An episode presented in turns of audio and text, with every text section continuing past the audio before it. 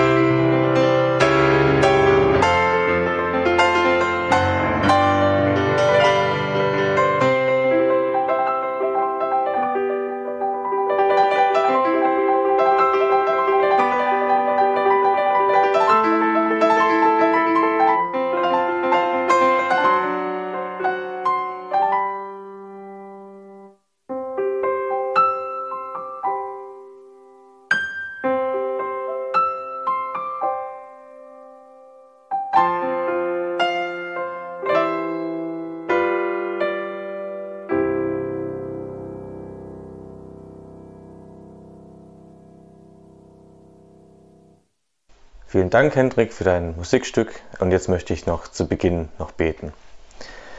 Ja, Herr, ich möchte danken für diesen Tag heute wieder, den du uns schenkst. Ich möchte danken, dass wir einfach die Möglichkeit haben, ja, Gottesdienst zu feiern, auch an Himmelfahrt. Dass wir wissen, dass du, ja, von den Toten auferstanden bist, dass du zu, dem, zu Gott, zu unserem Vater zurückgekehrt bist, dass du aber auch gesagt hast, dass du wiederkommen wirst, dass du, ja, eine Wohnung für uns bereitest. Ja, wie dankbar sind wir doch, dass wir so eine Zuversicht haben, dass wir später mal bei dir sein dürfen, auch gerade in diesen Krisenzeiten, Ich möchte dir danken, dass du einfach für uns da bist und uns ja auch einen Weg bereitest, einen Plan für uns hast. Siehst auch alle Kranken, die jetzt momentan ja vielleicht durch das Virus oder durch andere Krankheiten gerade erschöpft sind, zu Hause sein müssen und sowieso schon wenig Kontakt haben, weil sie wenig Leute besuchen dürfen, möchte ich einfach für diese Leute bitten, dass du sie segnest, dass sie was mitnehmen können, dass sie gestärkt werden durch diese Predigt. Möchte ich auch einfach ja für die Regierung bitten, siehst, wie jetzt alles weitergeht mit den Lockerungen und so weiter. Möchte es alles in deine Hand legen und dich für die Predigt jetzt einfach bitten, dass du Stefan segnest und ihm die richtigen Worte schenkst. Amen. Obwohl heute kein Sonntag ist, treffen wir uns und feiern hier online am Bildschirm einen Gottesdienst. Ja, viele Väter wollen vielleicht an diesem Tag eher auf ihre Kosten kommen und äh, feiern Vatertag. Aber schon seit der ganz frühen Christenheit feiert man genau 40 Tage nach Ostern Himmelfahrt. Die Himmelfahrt von Jesus Christus. Und warum 40 Tage genau nach Ostern? Das verrät uns die Apostelgeschichte. Wenn wir da reinschauen, da erklärt uns unser Herr Jesus Christus, dass 40 Tage nach dem Auferstehungstag er wieder in den Himmel aufgefahren ist. Lukas, er schreibt das uns auf und berichtet davon, wie die Jünger eben nach diesem depressiven Karfreitag und diesem wunderbaren Ostermorgen dann auch 40 Tage Zeit mit dem auferstandenen Jesus hatten. Das müssen wirklich tolle Tage gewesen sein, die die Jünger dann miteinander verbracht haben. Aber was hat das Ganze für uns heute noch zu sagen? Warum feiern wir heute noch Himmelfahrt? Ich kann es ja verstehen, dass wir äh, Weihnachten feiern. Ja, ja.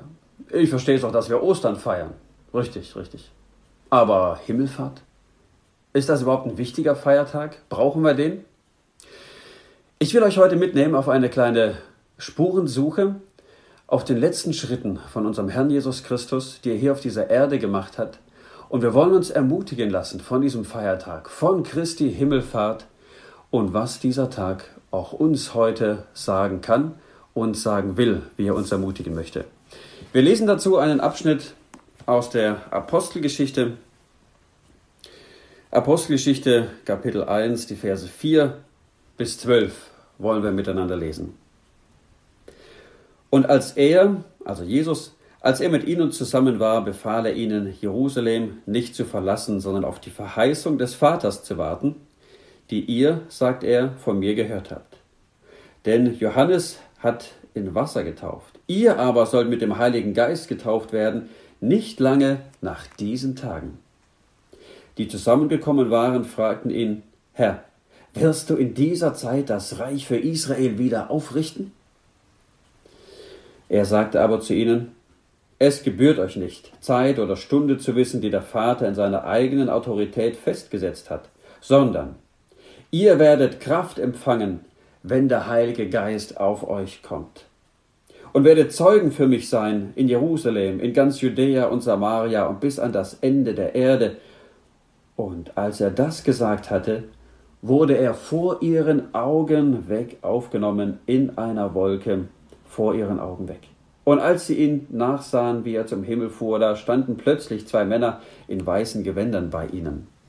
Die sagten, ihr Männer von Galiläa, was steht ihr da und seht zum Himmel? Dieser Jesus, der von euch weg in den Himmel aufgenommen wurde, wird so wiederkommen, wie ihr ihn zum Himmel habt auffahren sehen. Da kehrten sie nach Jerusalem zurück vom Berg, der Ölberg heißt und nahe bei Jerusalem liegt, nur einen Sabbatweg entfernt. Wir sehen hier in den ersten Versen, wie die Jünger mit Jesus dann nochmal im Gespräch sind. Und der erste Gedanke, den wir uns anschauen wollen, das ist, die Jünger wollen es wissen. Jesus redet mit ihnen in Vers 4 und Vers 5 darüber, was jetzt alles in der Zukunft geschehen wird. Er sagt zu ihnen, bleibt in Jerusalem und wartet nur wenige Tage und dann kommt der Heilige Geist. Und habt ihr euch schon mal dabei ertappt, wenn ihr die Bibel lest und dann so Reaktionen von den Jüngern äh, seht, dass ihr denkt, ach, also die haben ja nur wirklich manches nicht verstanden.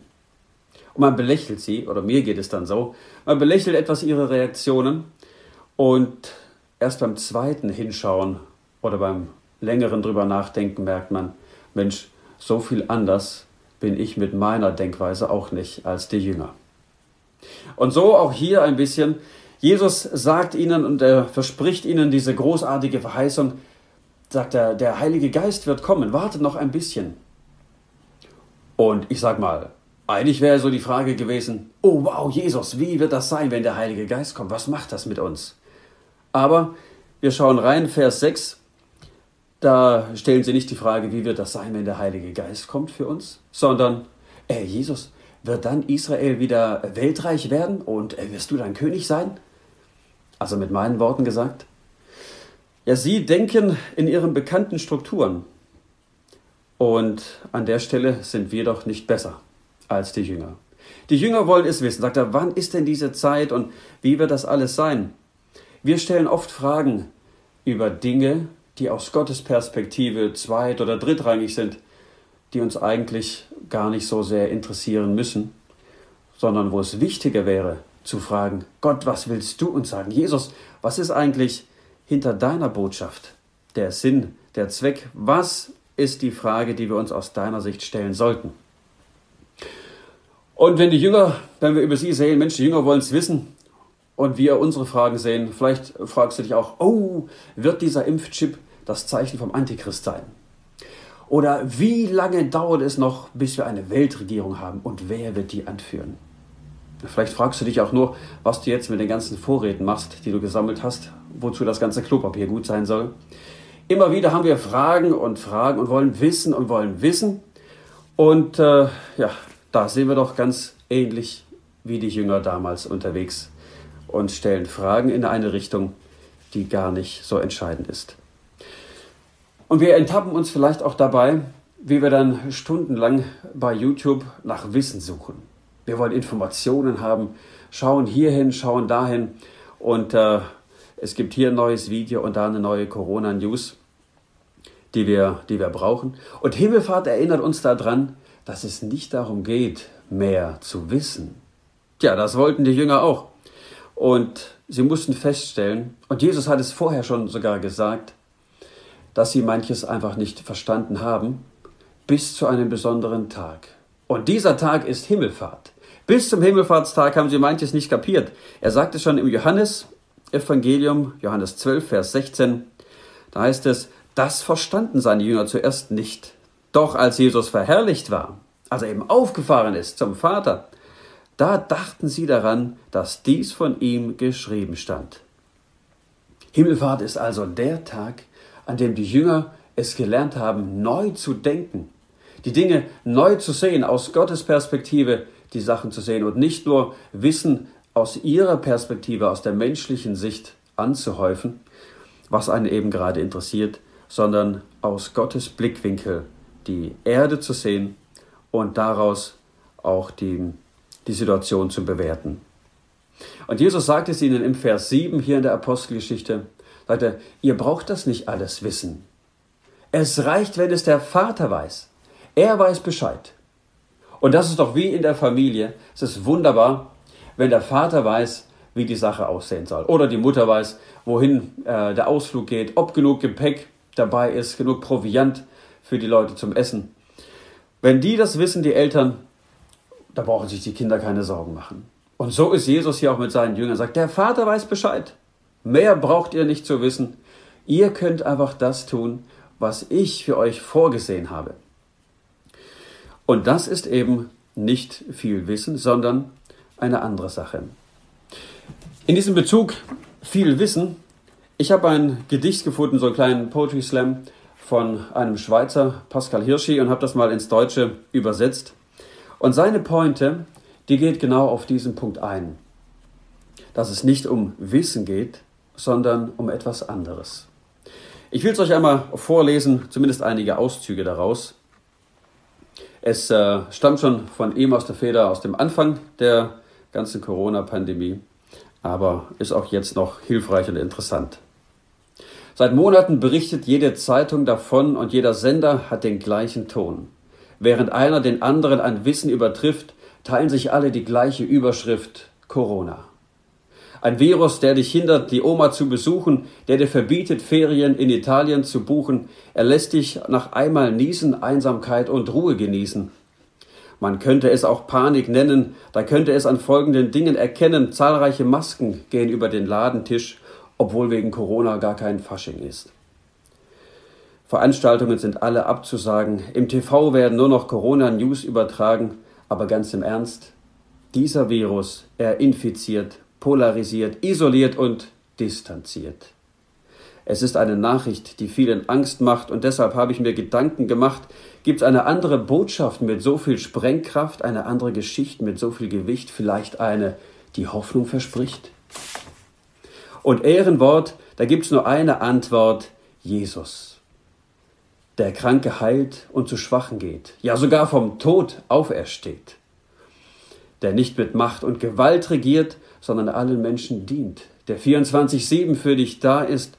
Du kannst mit jedem deinen Sorgen kommen und wirst von ihm auch ernst genommen. Aber Achtung, dieser Mann steckt an, doch schließt sich keine Quarantäne dran, sondern es fängt durch ihn die Gemeinschaft mit Gott neu an. Bei, dem, bei ihm kannst du die Masken ablegen und sein, wie du bist. Hast du schon mal erlebt, wie das ist? Während Corona isoliert, polarisiert, infiziert und distanziert, ist Jesus, der wo akzeptiert, motiviert, fasziniert und zusammenführt. Er hat eine Message, die Hoffnung verleiht, auch in dieser schweren Corona-Zeit. Ich empfehle, statt den Corona-Live-Ticker zu studieren, du kannst es doch mal mit der Bibel probieren. Wir wollen es wissen und jagen immer neuen Informationen nach. Wir können es ja auch mal damit probieren, die Bibel zu studieren. Und da kommen wir zum zweiten Gedanken, auch hier in der Apostelgeschichte. Ein wunderschönes Aber, das uns hier im Vers 8 begegnet. Die Jünger wollen es wissen, aber Jesus schenkt ihnen Kraft. Er verspricht ihnen Kraft. Vers 8. Aber ihr werdet die Kraft des Heiligen Geistes empfangen, der auf euch kommen wird, und werdet meine Zeugen sein in Jerusalem und in ganz Judäa und Samaria und bis an das Ende der Erde. Die Kraft, die Jesus hier verspricht, die bedeutet so viel wie Fähigkeit. Also, sie soll, er wird den Jüngern die Fähigkeit geben, die wichtigste Botschaft, das Evangelium rauszutragen zu den Menschen, in diese Welt hineinzubringen das ist es, was Jesus hier im Blick hat. Hierher lenkt auch Himmelfahrt unseren Blick. Wir kriegen die Kraft, die wird uns verheißen und wir haben Pfingsten ja nun schon längst hinter uns. Wir haben den Heiligen Geist bekommen, um diese gute Botschaft weiterzusagen. Die Botschaft, dass Jesus Schuld vergibt, dass er Frieden schenkt mit Gott und dass er das Leben mit Hoffnung füllt, mit Freude, ich war neulich mit meiner Tochter im Zug unterwegs, spät abends noch. Es war schon gegen Mitternacht. Und auf den Plätzen neben uns, da saßen zwei Metal-Fans. Der eine wollte nach Hause, der andere zur nächsten Feier. Und wir kamen so ins Gespräch. Und äh, der Alkohol hat den einen recht redselig gemacht. Und mit ein paar Fragen kamen wir dann tatsächlich dahin, dass er mir erzählt hat, dass seine Mutter Religionslehrerin ist. Und so kamen wir über den Glauben zu sprechen. Auch das, was er so glaubt, was es mit Gott auf sich hat und alles. Und ich konnte ihm erzählen, was ich von Jesus weiß, was er mit meinem Leben gemacht hat, wo er mir Veränderung geschenkt hat. Und bei ihm vielleicht eben dadurch, was er auch schon äh, an religiösen Dingen mitbekommen hatte, bei ihm kamen einige Fragezeichen auf. Und als er dann aussteigen musste und äh, sich verabschiedet hat, hat er sich bedankt und sagte, also darüber wird er jetzt noch eine ganze Weile nachdenken müssen. Es ist der Heilige Geist, der uns Kraft schenkt, das Evangelium weiterzusagen, davon zu erzählen, dass andere Menschen es erfahren. Ganz persönlich, wir machen das eben um uns herum, im nächsten Bekanntenkreis, in der Nachbarschaft. Als Gemeinde gehen wir in unser Dorf oder da gehen wir in die Stadt, in den Stadtteil und sagen es dort weiter. Mit Gemeinden vernetzt sind wir in ganz Deutschland unterwegs und geben diese Botschaft weiter und dann eben auch bis ans Ende der Welt. Das ist das Ziel. Das ist die Botschaft, die Jesus seinen Jüngern am Himmelfahrtstag gesagt hat und sagte, da geht es hin, das ist die Marschrichtung, in die wir gehen sollen. Er sagt, ihr werdet meine Zeugen sein. Nun, ein Zeuge, der muss nichts wissen. Denn er denkt sich nicht etwas aus, was er sagen soll, sondern er muss er lediglich berichten, was er gesehen hat, was er erlebt hat. Das gibt er weiter, mehr braucht es nicht. Ein Zeuge sein hat natürlich auch mit Überzeugung zu tun, dass das, was ich da erlebt habe, dass das, was ich von Jesus weiß, dass ich davon überzeugt bin und auch entsprechend dahinter stehe. Und jetzt hat es Leute, denen fällt es irgendwie leicht. Die kommen ständig mit jemandem ins Gespräch, reden von Jesus und erzählen dann, Mensch, hier war's und da war's gut und toll. Und anderen, denen fällt es immer erst hinterher ein, sagt er, das wäre eine gute Gelegenheit gewesen, um jemandem von Jesus zu erzählen. Wenn es dir so geht, dann bist du damit nicht allein, sondern es gibt eine ganze Menge Leute, denen geht es ähnlich und mir eben oft auch. Da weiß man erst hinterher, dass da eigentlich eine gute Gelegenheit gewesen wäre. Und was macht man an der Stelle jetzt? Ich musste an die Sandalen denken, die bei der Waffenrüstung im Epheser Kapitel 6 aufgezählt werden. Da kommen ja zuerst die ganzen äh, Schutzausrüstungen, das Schwert, Helm und Panzer und am Schluss die Sandalen. Und die Sandalen werden beschrieben als die Bereitschaft, das Evangelium weiterzusagen. Das hat mich getröstet und auch ermutigt, weil es hier darum geht, Bereitschaft zu haben, es weiterzusagen. Das heißt, hast du das Ziel? Willst du, dass Menschen etwas von Jesus erfahren? Betest du darum, dass Gott dir Gelegenheiten schenkt, dass du jemandem etwas erzählen kannst von der Hoffnung, die in dir drin steckt? Dann hast du diese Sandalen an. Auch wenn du vielleicht gar nicht diese Masse an Gelegenheiten dann wahrnimmst, wie du es vielleicht von anderen hörst oder siehst. Es geht darum, dass wir die Bereitschaft haben. Und dazu will ich dich ermutigen, dass du sagst, ja, Jesus, ich will diese Schuhe, diese Sandalen anziehen und bereit sein. Die Gelegenheiten, die kannst du vorbereiten, die musst du vorbereiten. Ich will bereit sein, dein Zeuge zu sein und das zu erzählen, was ich mit dir erlebt habe. Ich war bei einem Besuch bei einer Familie als Elternvertreter der fünften Klasse von unserer Tochter. Und da hat die Aufnahme oder das äh, Programm für, die, für, die, ähm, für das Homeschooling hat nicht richtig funktioniert und ich wollte helfen, unterstützen. Es war eine muslimische Familie und da ist jetzt ja gerade Ramadan.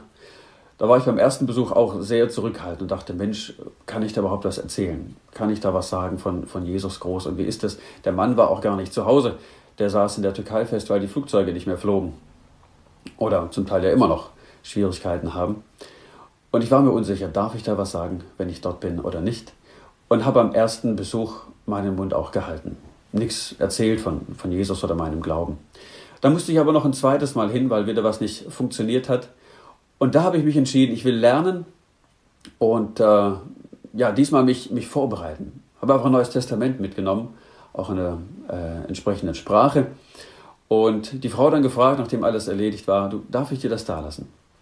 Und sie hat sich bedankt, sagte, ja, also jetzt während dem Ramadan wird sie noch nicht drin lesen, aber danach, da, da liest sie dann da drin. Und so können wir auch lernen, wo wir merken, Mensch, ich habe eine Gelegenheit verpasst. Die lasse ich da nicht einfach so stehen, sondern ich rede mit Freunden drüber und schaue, wie kann ich es das nächste Mal besser machen? Wie lerne ich aus meinen Fehlern, dass es vorangeht? Dass das, was Jesus vorhat, was er auch an Himmelfahrt uns nochmal ähm, ähm, uns äh, quasi zuspricht und sagt, dass wir das umsetzen können. Es geht nicht darum, viel zu wissen. Es geht darum, diese Kraft, die der Heilige Geist uns schenkt, seine Zeugen zu sein, dass wir das ausleben. Das war die letzte Botschaft von Jesus hier auf der Erde. Und damit kommen wir auch zum dritten Punkt hier aus der Geschichte von der Himmelfahrt Jesu. Die Aussicht auf seine Rückkehr. Nachdem Jesus hier aufgefahren ist in den Himmel, im Vers 9 wird es dann beschrieben, da lässt er gar keinen Raum mehr für weitere Fragen, sondern er sagt den Jüngern, ihr werdet die Kraft empfangen und werdet die Botschaft weitersagen bis ans Ende der Erde und dann ist er weg. Die Jünger schauen nur noch hinterher, wie er in den Himmel hinaufschwebt und in einer Wolke verschwindet. Und es ist kein Wunder oder kein Zufall, sag ich mal, dass es an dem Tag gerade etwas bewölkt war. Sondern diese Wolke, von der hier im Vers 9 geschrieben steht in der Apostelgeschichte, die begegnet uns immer wieder in der Bibel und hat ihre große Bedeutung. Zum Beispiel im zweiten Buch Mose, Kapitel 16, Vers 10, da taucht sie auf, als das Volk Israel in der Wüste unterwegs ist. Und da heißt es, und als Aaron noch redete zu der ganzen Gemeinde der Israeliten, wandte sie sich zur Wüste hin und siehe, die Herrlichkeit des Herrn erschien in der Wolke. Gott begegnet seinem Volk Israel hier in einer Wolke. Und auch im Neuen Testament, da lesen wir zum Beispiel bei der Taufe von Jesus oder auch bei seiner Verklärung auf dem Berg.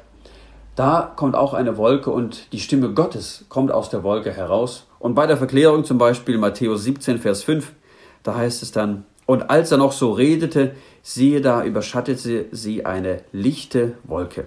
Und siehe eine Stimme aus der Wolke sprach, dies ist mein lieber Sohn, an dem ich wohlgefallen habe, den sollt ihr hören. Die Wolke Gottes, das ist keine dunkle Gewitterwolke, die Blitze auf böse Menschen schickt. Es ist eine lichte Wolke, eine lichte Wolke, die einen Lichtstrahl auf unseren Herrn Jesus lenkt wie es hier heißt, auf den sollt ihr hören oder den sollt ihr hören. Und was sagt uns der Herr Jesus? Er spricht Wahrheit. Er spricht Wahrheit in unser Leben und es ist die Wahrheit, die uns frei macht. Die Wolke, die wir hier sehen, das ist ein Bild, ein Zeichen für die Gegenwart Gottes. Und diese Wolke oder diese Gegenwart Gottes, die sollen wir suchen. Wenn du nach Freiheit suchst, dann musst du die Gegenwart Gottes suchen. Da wirst du Freiheit finden, eine Freiheit, die du sonst nicht erreichen kannst. Nicht durch Spaß, nicht durch Grenzenlosigkeit, sondern die echte Freiheit, die finden wir in Jesus Christus. Die Jünger, als sie hier stehen, die haben erstmal genug so und äh, schauen einfach nach oben. Also der Blick nach oben gerichtet und sagen, okay, also ich weiß nicht, haben sie damit gerechnet? Jesus sagt ja nicht, äh, jetzt bin ich dann mal weg, sondern er verschwindet einfach. Und so schauen die Jünger nach oben und wundern sich, sind sprachlos, na, vielleicht auch ein bisschen ratlos. Und in die Situation hinein, auf einmal sind da zwei Männer mit weißen Kleidern, also Engel, die da stehen und sprechen hier die Menge der Jünger an und sagen, ihr Männer von Galiläa im Vers 11, was steht ihr da und seht zum Himmel? Dieser Jesus, der von euch weg gen Himmel aufgenommen wurde, der wird so wiederkommen, wie ihr ihn habt gen Himmel fahren sehen. Ja, Halleluja! Die Himmelfahrt Jesu ist kein Himmelfahrtskommando, von dem man normalerweise nicht zurückkommt, sondern seine Rückkehr wird hier versprochen, wird hier garantiert. Und damit spannt die Bibel einen Bogen, einen Bogen von der Himmelfahrt Jesu, um die es ja heute geht, hin zu seiner Wiederkehr. Es ist wie, wie so ein Regenbogen, auch ein Versprechen Gottes, wo er sagt, Jesus ist in den Himmel aufgefahren und er wird genauso auch wiederkommen. Und das Spannende ist, auch da wieder mit einer Wolke. Im Lukas-Evangelium 21, Vers 27, da heißt es, und alsdann werden sie den Menschensohn kommen sehen in einer Wolke mit großer Kraft und Herrlichkeit. Auch hier wieder die Gegenwart Gottes, die in einer Wolke beschrieben wird. Und bei all dem, was man nun über die Entrückung wissen kann oder wissen muss, es gibt ja immer wieder Leute, die sich da Gedanken machen und sich fragen, oh, wann wird das jetzt sein und wie ist das eigentlich? Ähm, ich kann euch versichern, noch nie, noch nie war jemand so nah an der Entrückung dran, wie wir gerade jetzt. Aber wie lange warten wir denn eigentlich schon darauf?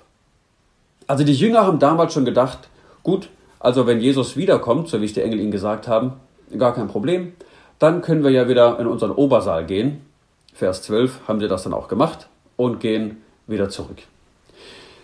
Sie haben gewartet, dass Jesus wiederkommt und er kam nicht. Ja, all die Leute, die in der Zwischenzeit auch gesagt haben, ah, Jesus wird jetzt kommen und dann und dann wird er kommen und haben sich vorbereitet, Jesus ist noch nicht gekommen. Jetzt warten seit über 2000 Jahren die Christen darauf, dass sich diese Verheißung erfüllt. Ja, äh, muss man da überhaupt noch weiter warten? Macht es überhaupt noch einen Sinn? darauf zu warten, ob sich das noch erfüllen wird. Darauf hat die Bibel eine wunderbare Antwort. Die finden wir im zweiten Petrusbrief, 2. Petrus 3, Vers 9. Und da heißt es, der Herr verzögert seine Zusage nicht, wie manche das meinen. Im Gegenteil, er hat Geduld mit euch, denn er will nicht, dass irgendjemand ins Verderben geht, sondern dass alle Gelegenheit haben, zu ihm umzukehren. Das heißt, dass Jesus noch nicht wiedergekommen ist, das ist keine Verspätung, sondern das ist Gottes Geduld, die er noch heute lässt, dass wir Zeit haben, Zeit haben, ihm zu begegnen. Und diese lebendige Erwartung zu haben, dass er wiederkommt, das ist was Gutes, etwas Tröstliches. Paulus, er sagt es den Thessalonichern in seinem Brief, im 1. Thessalonicher 4, Vers 18 sagt er, tröstet euch mit diesen Worten, wenn ihr daran denkt, dass Jesus wiederkommen wird. Und das zu erwarten, äh, ja, das ist eine gute Einstellung, eine Haltung, die wir haben dürfen. Und an der Bibelschule, an der ich war, da war der, äh, der Schulleiter, Bruder Vogel, haben wir ihn genannt. Er hatte wirklich eine lebendige Erwartung von der Wiederkunft Jesu, hat auch immer wieder darüber gesprochen. Und einmal haben sich die Schüler einen Streich daraus gemacht. Es gab eine recht große Engelstatue auf dem Schulgelände. Die haben sie einmal nachts vor sein Schlafzimmerfenster getragen. Mit Baustrahlern hell angeleuchtet. Und einer der Schüler hat seine Trompete ausgepackt, und nach Leibeskräften reingeblasen. Und aus den Büschen heraus konnten dann die Schüler beobachten, wie das Schlafzimmerfenster aufging und dieser Bruder Vogel ans Fenster steht und voller Begeisterung ruft, Christa, Entrückung! Ja, leider ist er dann nichts passiert. Er hat gemerkt, dass er seinen Schülern äh, auf den Leim gegangen ist. Aber für mich ist das ein Bild dafür, sage ich, jawohl, wir können lebendig damit rechnen, dass Jesus wiederkommen wird. Und diese Hoffnung so im Herzen zu haben, das gibt Freude. Das gibt auch Trost in Schwierigkeiten. Vielleicht, wenn wir an diese Wolke denken, vielleicht schiebt sich auch manchmal über unseren Alltag so eine Wolke drüber. Wir sagen, ach Mensch, das Licht ist weg, die Sonne scheint nicht mehr. Und dann kannst du daran denken, diese Wolke ist doch ein Bild für die Gegenwart Gottes, wie sie in der Wüstenwanderung dabei war, wie sie hier bei der Taufe, bei der Verherrlichung Jesu dabei war und wie sie auch da sein wird, wenn Jesus wiederkommt. Die Gegenwart Gottes, das ist auch unser Trost, zu wissen, auch wenn es mal dunkler ist in unserem Leben, der Herr ist da. Und dass er wiederkommt, das darf ein echter Trost, eine echte Erwartungshaltung von uns sein, die uns weiterhilft. Und so wie Petrus es sagt, dass wir jetzt noch warten, das ist letztlich eine Chance. Eine Chance für jeden, der noch ohne diese Gemeinschaft, ohne diese Gegenwart Gottes lebt. Für jeden, der sich noch nach Freiheit, nach Frieden sehnt. Und es geht darum, wenn du das möchtest, wenn du auf der Suche bist noch nach dieser Gemeinschaft mit Gott, dann kannst du in einem ganz einfachen Gebet zu ihm kommen. Kannst ihm sagen, Jesus, das und das, das ist meine Schuld. Ich bitte dich um Vergebung. Kannst ihm bitten, Herr Jesus, nimm mein Leben, zieh du drin ein und mach damit, was du willst. Es soll alles ganz dir gehören. Jesus macht es. Er nimmt das Leben und verändert es. Ich habe es selber erlebt und ich lebe heute immer wieder noch davon, von dieser Freude, von dieser Kraft, die Jesus schenkt, von diesem Frieden, den er jedem Menschen gibt, der ihn einlädt. Und falls du darüber reden möchtest oder äh, jemanden brauchst, der mit dir betet, es hat die Möglichkeit auf der GFC-Homepage, da sind Kontaktdaten da. Du kannst anrufen oder eine E-Mail schreiben. Dann habe ich oder auch meine Frau, wir nehmen uns gerne Zeit, um mit dir da zu reden oder auch zu beten. Kommen wir zum Schluss von, dieser, äh, von diesen Gedanken, von dieser Spurensuche am Himmelfahrtstag. Wir haben gesehen, die Himmelfahrt, ja, die Rückkehr von Jesus, die ist uns garantiert. Und was hat jetzt dieser Feiertag mit unserem Leben zu tun, mit meinem, mit deinem Leben zu tun? Das Erste, das ist, es geht nicht um großes Wissen. Die Jünger wollten es wissen und Jesus macht deutlich, na, statt den Live-Ticker zu studieren, kannst du es mit der Bibel probieren. Er hat viel mehr für uns als nur etwas für den Kopf, sondern das Zweite, er will Kraft schenken. Kraft durch den Heiligen Geist, um die Bereitschaft anzuziehen, diese Sandalen anzuziehen, sein Evangelium, seine Botschaft zu verkünden, in die Welt hinauszutragen. Und da ermutige ich dich, mach das. Zieh diese Sandalen an, sag die Botschaft von Jesus weiter. Und das Dritte, Jesus verspricht seine Rückkehr.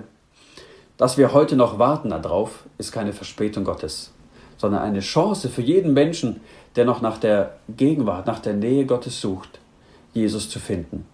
Und es ist aber auch eine Chance für jeden Jünger Jesu, die Botschaft, das Evangelium weiterzusagen, so lange, bis Jesus wiederkommt. Amen. Liebe Geschwister im Herrn, liebe Zuschauer und liebe Zuhörer, nachdem wir nun die Botschaft von unserem Pastor Stefan Epp gehört haben, möchten wir noch gemeinsam beten. Wir verneigen uns zum Gebet. Treuer Gott und Vater, wir beugen unser Haupt vor dir und wir beten dich an. Wir danken dir von Herzen, dass du deine verlorene Schöpfung nicht vergessen hast, dass du deinen Sohn auf diese Erde geschickt hast und dass deine Schöpfung deinen Sohn ans Kreuz geschlagen hat für unsere Schuld und er ist an unserer Stadt gestorben.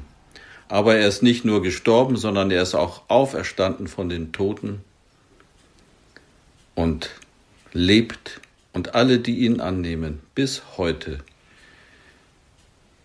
dringen vom Tod zum Leben hindurch. Denn du willst nicht, dass auch nur ein einziger Sünder verloren geht. Und dafür danken wir dir von ganzem Herzen. Wir danken dir dafür, dass du diese Gnadenzeit geschenkt hast bis heute.